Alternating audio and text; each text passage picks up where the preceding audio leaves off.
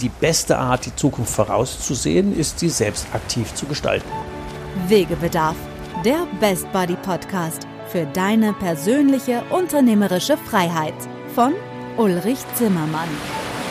Als Jungunternehmer hat er seinen Handel verdreifacht und gleichzeitig für sich die Ein-Tage-Woche eingeführt. Raus aus dem Hamsterrad. Zur persönlichen Freiheit eines Unternehmers gehört, sein Leben so zu gestalten und sein Unternehmen, wie man es selber gerne hätte. Seit dem erfolgreichen Verkauf seines Unternehmens ist Ulrich Zimmermann seit 20 Jahren Wegbegleiter für Entscheider in kleinen und mittelständischen Unternehmen. In diesem Podcast wird er, wenn du willst, auch zu deinem Best Buddy auf deinem Weg zur persönlichen unternehmerischen Freiheit.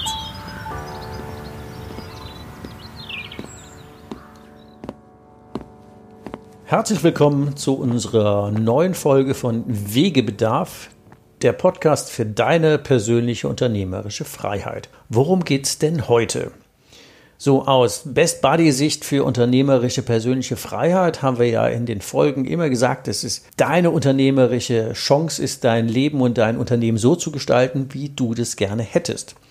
Und die beste Art, die Zukunft vorauszusehen, ist ja, sie selbst aktiv zu gestalten. Und deswegen haben wir heute eine spannende Folge, wo es darum geht, was haben denn Barfuß am Strand, Astronaut werden und Nachfolgeplanung in Unternehmen gemeinsam? Die Antwort ist ziemlich simpel. Man muss dafür sorgen, dass das eigene Umfeld den eigenen persönlichen Zielen dient. Dann ist wieder Freiheit. Das Umfeld muss dir dienen. In der letzten Folge haben wir uns mit meiner Story von Vision und Umsetzung und Strategie und Schwierigkeiten beschäftigt. Und diesmal habe ich drei Stories dabei, nämlich eine von einem Unternehmer, der barfuß am Strand sein will, der Sohn eines Unternehmers, der Astronaut werden will und über die Bewährungsrunde eines Unternehmers durch den Zukauf eines anderen Unternehmens, wo jeder seine Freiheit hatte und sich nachher gut integriert hat. Immer unter dem Aspekt, welche Unterstützung kriege ich denn eigentlich von meinem Umfeld für meine persönlichen unternehmerischen, freiheitlichen Dinge, die ich da unternehmen will. Oder wenn ich die nicht bekomme, was tue ich denn dafür und wie sorge ich denn dafür, dass es so wird? Fangen wir mal an mit der ersten Geschichte des Unternehmers. Wegebedarf, der Podcast. Auf ein Wort. Also stell dir folgende Situation vor. Wir sitzen in einem ähm, Jahresgespräch, Unternehmer, Bank und ähm, ich damals als Coach dabei in einer Bank nördlich von Hamburg. Ähm, das lief dann auch mehr oder weniger in Plattdeutsch. Und ähm, natürlich kennen sich der Berater, Unternehmer schon ewig lange und angeblich weiß der Berater ja alles vom Unternehmer. Naja, wir werden sehen. Und ähm, äh, man kennt das ja, wir machen den Weg frei, wirbt ja die Volksbanken- und Raiffeisen-Gruppe. Und diesmal ging es darum, auch endlich mal nach dem Wohin, also nach dem Ziel zu fragen. Der Berater ist zum Glück coachable und stellt jetzt tatsächlich die Frage richtig und fragt, ich versuche das jetzt mal plättisch, ich hoffe, ihr seht mir das nach, die Fragen, nur mal angenommen, du könntest ja aussuchen, wo würdest du denn eigentlich in 15 Jahren stehen? Und ohne eine Millisekunde zu zögern, sagt der, der Unternehmer, jo, ist klar, barfuß am Strand. Echt jetzt? Wo? Oh, das ist egal, Hauptsache warm. Und wie viel brauchst du da im Monat? 20.000. Oh, da war ein bisschen platt. Normalerweise müsste man für so ein, das ist ja Slapstick-reif, müsste man eigentlich Eintritt zahlen. Wie bei tausenden von anderen Gesprächen bin ich ja zum Glück da gut gebucht als, als Coach dabei gewesen. Ähm, was wieder interessant war, dass der Bankberater völlig erstaunt war und es nicht wusste, äh, echte Helden, man kennt sich ja seit 20 Jahren, hat aber keine Ahnung, wo der betreute Unternehmer eigentlich hin will. Übrigens in coolen Banken kann das jeder Berater zu jedem seiner betreuten Unternehmer sagen ähm, die verdienen doch echt Asche, vor allen Dingen die Unternehmer und die Bank dann auch gerne mit. Also wenn das Zielbild klar ist, haben wir das letzte Mal besprochen, lohnt sich ja der Rundumblick aufs Armaturenbrett und im Auto so der Blick, reicht der Sprit, passt die Route, stimmt der Reifendruck, sind alle angeschnellt, haben wir was zu trinken und so weiter. Und dann kommt man ja vollautomatisch bei jeder Fahrt ähm, die Wohin und Wozu Frage. Und damit ist beim Einsteigen schon klar, wo das hingeht. Und äh, haben wir denn an alles gedacht, bevor wir losfahren auf den coachbaren Berater und sein Bankgespräch oder auch deine Idee, wie du das später machen kannst, gefragt ist, hast du jetzt die Bank, die dich nach deiner Vision gefragt hat und einen Steuerberater an deiner Seite, der das damit übernimmt? Und wenn wir dann die Erfolgsfaktoren angucken, dann hört ja zum Beispiel auch sowas wie die Rechtsform und sowas dazu. Wieder großes Erstaunen des Beraters, was er alles nicht wusste, als wir diese ähm, Erfolgsfaktoren mal durchgeschaut haben. Dieser Unternehmer verdient tatsächlich 480.000 Euro im Jahr mit einer Drei-Mann-Bude und wollte dann als Strategie nicht nur seine Vertriebslizenz für Europa kaufen und dann später zu Kohle machen und dann verkaufen, sondern mit 55 barfuß am Strand sein und finanziell völlig frei. Und manchmal sind ja Coaches äh, ein bisschen fies. Ich habe mal die Story dann angehört. Das war natürlich das Beratergespräch und mein Job war ja, den Berater zu coachen. In Summe sehr beeindruckend. Ich finde ja so Typen immer irgendwie cool. Ähm, und dann habe ich so am Ende des Gesprächs meinen fragenden Blick aufgesetzt und dann die beiden überwiegend den Unternehmer gefragt. Eine Frage hätte ich noch. Sagen Sie mal, welchen Beitrag leistet jetzt eigentlich denn die Rechtsform GmbH und Co. KG für Ihr Zielbild? Und da gucken mich zwei Augenpaare an, als wären die Teletubbies auf unendlich. Und da was will der Mann jetzt? Es stieg also wirklich so Denkblasen auf. Und dann habe ich so die Frage beantwortet. Ich, ja, ich habe so verstanden, dass Sie in der GmbH und Co. KG ja zum privaten Grenzsteuersatz versteuern, also 45 Prozent plus Kirche plus Soli, also ungefähr 50 Prozent. Und in anderen Rechtsformen deutlich weniger. Und überschlägig würde ich mal sagen, wenn Sie eine andere Rechtsform wählen, müssen mit Ihrem Steuerberater natürlich definitiv klären, wären das im Jahr ungefähr 200.000 Euro Steuern weniger, also in den nächsten 15 Jahren ungefähr 3 Millionen könnten Sie die drei Mio am Strand gebrauchen? Dann hat der Typ echt die Hände in die Luft gerissen und gestrahlt. Und das war jetzt zum Beispiel was, der wäre da nie alleine drauf gekommen, weil die nur in die Vergangenheit geguckt haben. Der hatte keine Struktur, wo in die Bank oder der Steuerberater zum Thema Zukunft unterstütze. Deswegen konnte ich dann noch die ergänzende Frage stellen und die wäre für dich auch ganz wichtig, zu sagen, wann hast du denn das letzte Mal mit deinem Steuerberater über deine Ziele auf Dauer gesprochen? Die Standardantwort ist noch nie. Und das wird wahrscheinlich bei dir ähnlich sein. Wenn es anders ist, ist es super, dann freu dich einen Case, dann hast du einen guten Steuerberater. Wenn es nicht so ist, ähm, sollten wir das dringend auch gemeinsam mit deinem Steuerberater mal tun. Dafür haben wir demnächst eine Folge dazu. Und es ist auch völlig wurscht, wie groß die Zahlen sind. Wichtig ist nur, dass die Strukturen zu deinem Ziel passen, dass du auch vom Umfeld in den Strukturen dafür sorgst, dass das läuft. Ähm, und ich bin ja persönlich kein Steuerberater, sondern eher ein großes Spielkind. Ich will einfach wissen, wie ich mit weniger Arbeit äh, dasselbe Ergebnis schaffe und deswegen mir die unternehmerische persönliche Freiheit schaffe, dass ich nicht umsonst oder vergebens zu viel arbeite. Deswegen finde ich solche Dinge einfach wichtig. Für dieses Beispiel war einfach wichtig, der Unternehmer hatte selber gegründet, die Firma lief nach seinem Plan und er musste in Anführungszeichen nur noch seine Bankberater und seinen Steuerberater ähm, synchronisieren. Ähm, das wird jetzt für hier die Folge den Rahmen sprengen, da machen wir den nächsten eigenen Podcast zu. Aber immerhin diese drei Millionen in 15 Milliarden für in 15 Jahren, die er ohne weiteres Arbeiten eigentlich übrig hatte und beim Verkauf des Unternehmens wären es nochmal ungefähr 5 Millionen weniger Steuern. Dafür kann man sich mal ein paar Minuten Gedanken machen. Und fünf- bis sechsstellig ist es bei jedem Unternehmer, was du sonst locker ähm, umsonst oder vergebens im Hamsterrad geturnt hättest, weil wir vor lauter Zeit keinen äh, Plan gehabt hätten, ähm, Strukturen zu legen und Coaches ja ganz oft nur Psycho sind und das Thema verdrängen.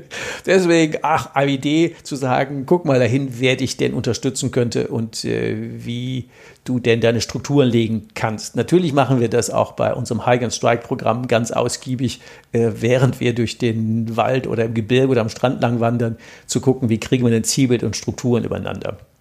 Da brauchst du einfach immer vermutungsweise Impulsgeber, um das dann mit deinen Leuten zu klären.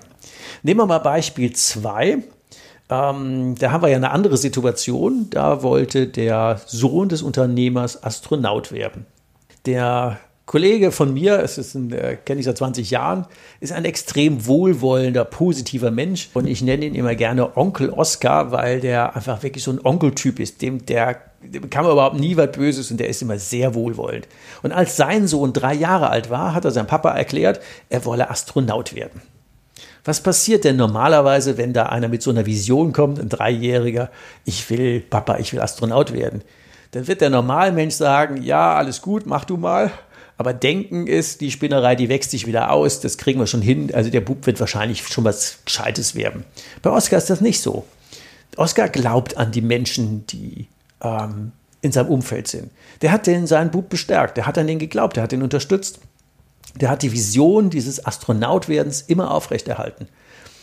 Ähm, Onkel Oskar ist übrigens auch Skilehrer und äh, wenn der mit den Kiddies da vom Skiclub äh, unterwegs ist, dann stellt er die oben auf die schwarze Piste und sagt den Jungs, fahrt mir einfach hinterher, Bögeli hier, Bögeli da. Und wenn die unten ankommen, dann sind die stolz wie Bolle, weil die jetzt eine schwarze Abfahrt gefahren haben. Und genauso macht er seine Trainings, seine Coachings und genauso führt er sein Umfeld. Der ist immer extrem positiv.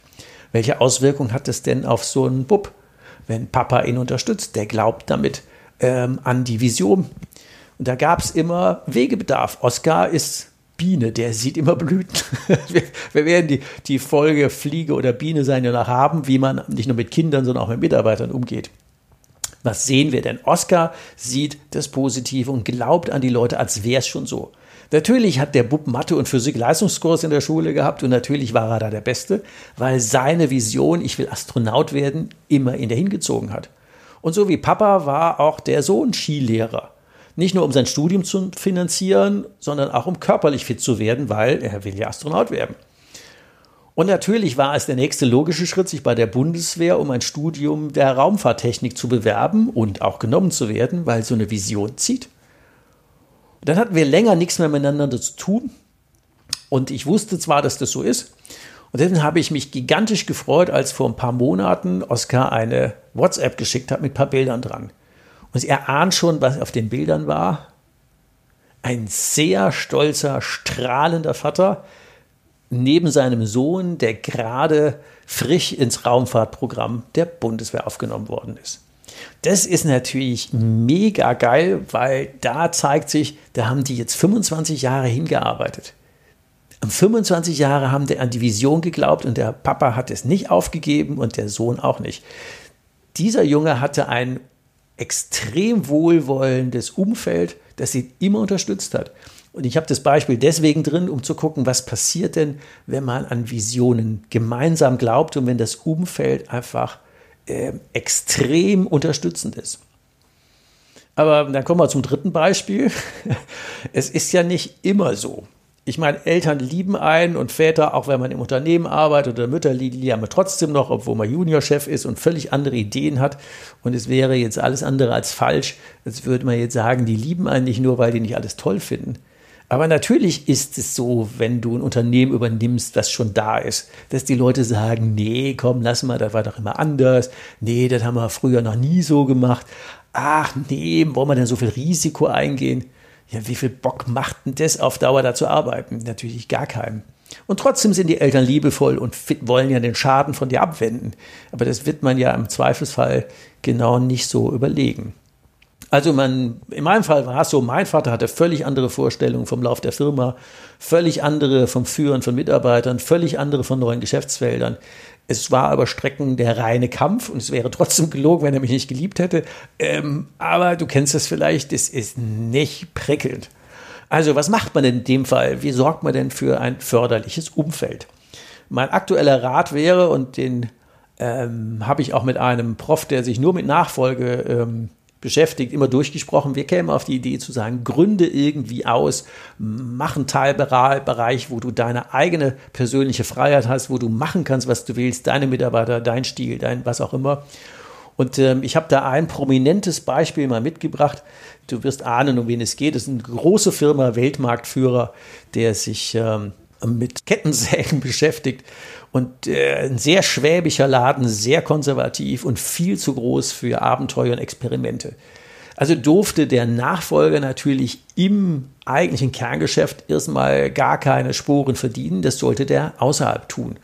Jetzt hatten die anscheinend Geld genug und haben dann einfach mal einen durchaus ähm, einen Laden gekauft mit Potenzial, der Rasenmäher herstellte, der mit dem Kernprodukt nichts zu tun hat, ein völlig eigenständiger Markt. Dann hat er sich erstmal darum kümmern dürfen, diesen Rasenmäherladen aufzubauen.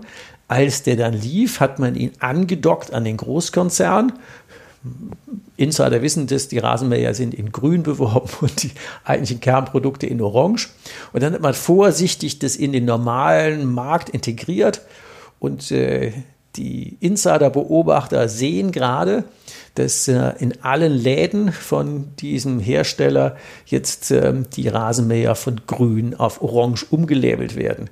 Jetzt ist die Integration funktioniert. Man hatte seine persönliche unternehmerische Freiheit, seine Mitarbeiter, seinen Marktbereich, seinen Stil in seinem Fachbereich und nachdem sich alles bewährt hatte, konnte es jetzt äh, mit Wohlwollen leicht integriert werden. Und das ist ein toller Kompromiss, wie man das hinkriegt, dass der Senior und die Junioren so sein dürfen, wie sie wollen. Und am Ende, wenn es zusammengeht, dann hat jeder ja ein Win-Win gehabt. Und den Ärger, den man ganz oft ja unterwegs hat, ähm, den du möglicherweise nachvollziehen kannst, den könnte man so vermeiden. Ja, zum Ende unserer heutigen ähm, Wegebedarf-Podcast-Serie ist ja wieder die Frage, wo ist denn da welcher Wegebedarf? Wegebedarf, der Podcast. Dein Ziel. Und der eine ist natürlich für Wegweiser zu stellen, zu sagen, wo willst du eigentlich hin? Wenn du es dir aussuchen könntest, was wäre denn dein Zielbild, damit du deinen Navi persönlich präzise einstellst und damit zu einem Magneten machst. Und wenn du magst, wirklich als Einladung, schreib's auf und schick mir dein Zielbild in 15 Jahren, wo du denn stehen willst. Ja, ein paar Zeilen, schick mir die gerne als E-Mail und ich gucke gerne drüber und gebe dir ein Feedback. Schick's gerne an ulrich.zimmermann.ulrichzimmermann.info. Das zweite Doing für dich könnte sein oder müsste es sein, den Steuerberater und den Bankberater hinter dich zu bringen. Dafür machen wir später noch eine Spezialfolge ähm, mit der Fragestellung, wie dienen die denn dir und deinen Zielen? Und dafür müsstest du ein Ziel haben, das du denen mitgibst und sie auffordern zu sagen, und was tut ihr beide denn dafür, um das in Wirkung zu bringen? Da will ich hin und was ist euer Know-how, euer Job, euer Beitrag für mich? damit auch deine finanzielle Wirkung auch bei dir ankommt. Und das dritte Doing für dich wäre zu überlegen, ist mein aktuelles Umfeld eigentlich so von den Mitarbeitern, von meinem, falls noch vorhandenen Vorgängern, von den Seniorchefs oder wer auch immer dein Laden vorher hatte, wenn es dir förderlich ist, dann freu dich, dann ist super cool. Und wenn du auf den Verdacht kommst, irgendwer funktioniert da noch nicht, meine Lieferanten, meine Kunden, meine Mitarbeiter, meine Gesellschafter, dann überleg Schritt wie kann ich denn dieses Umfeld in meine Ziele gewinnen? Dafür werden wir zum Thema Mitarbeiter auch bei den nächsten Folgen noch gucken, wie machst du denn die Mitarbeiter, kannst du die dazu bringen, dass die mit ihren Zielen in deinem Laden erfolgreicher werden? Also wie schaffen die denn für dich und nicht mehr gegen dich? Und so geht das auch mit allen anderen, dass deren Zielen zu deinen werden oder du ein Spielfeld bietest, ähm, wo die sich verwirklichen können und damit arbeiten die für dich. Das machen wir zum Beispiel ja auch sehr intensiv bei High Gun Strike, wenn wir damit viel Zeit und Schritt für Schritt das im draußen sacken lassen. Wenn du magst, gehst du auf meine Internetseite www.hikeandstrike.com und ähm, da kannst du schauen, ähm, auf welche Art äh, du begleitet werden kannst, damit wir für dich das passende Umfeld schaffen und gegen Schwerkraft und Hamsterrad gemeinsam angehen. Im August, Heik, werden wir übrigens einen Spezialgast dabei haben, der als äh, Angestellter gestartet ist und weil seine Firma äh, in Konkurs ging, wo er angestellt war, hat er seine Frau gesagt, er soll was Gescheites lernen, damit es sicher wird. Und dann hat er sich selbstständig gemacht und äh, innerhalb der letzten acht Jahren einen privaten Immobilienbestand von 10 Millionen Euro aufgebaut und bereits schon 4,5 Millionen davon aus äh, legal nicht bezahlten Steuern abbezahlt. Und ähm, dieser Kollege wird einfach mal sein wirtschaftliches Umfeld schildern, wie man aus nichts tatsächlich den Staat dazu im Umfeld bringt, äh, für einen zu arbeiten und nicht gegen einen. Und er hat die Rechtsform, seinen Steuerberater und die Banken hinter sich gebracht. Von dem guten Mann kann man extrem viel lernen. Also, ich hoffe, du hast äh, auch in dieser Folge wieder Inspiration für dich mitgenommen und kannst aus den Doings für dich einiges mitnehmen. Und dann freue ich mich, wenn du bei der nächsten Folge auch wieder dabei bist. Also mach's gut, bis bald. Hast du noch immer Wegebedarf? Keine Sorge. Auch in der nächsten Folge begleitet dich dein Best Buddy Ulrich Zimmermann wieder auf dem Weg in deine persönliche unternehmerische Freiheit. Geh mal auf meine Webseite www.hikeandstrike.com. Bis zur nächsten Folge. Macht's gut. Bis bald. Ciao. Wegebedarf, der Best Buddy Podcast für deine persönliche unternehmerische Freiheit.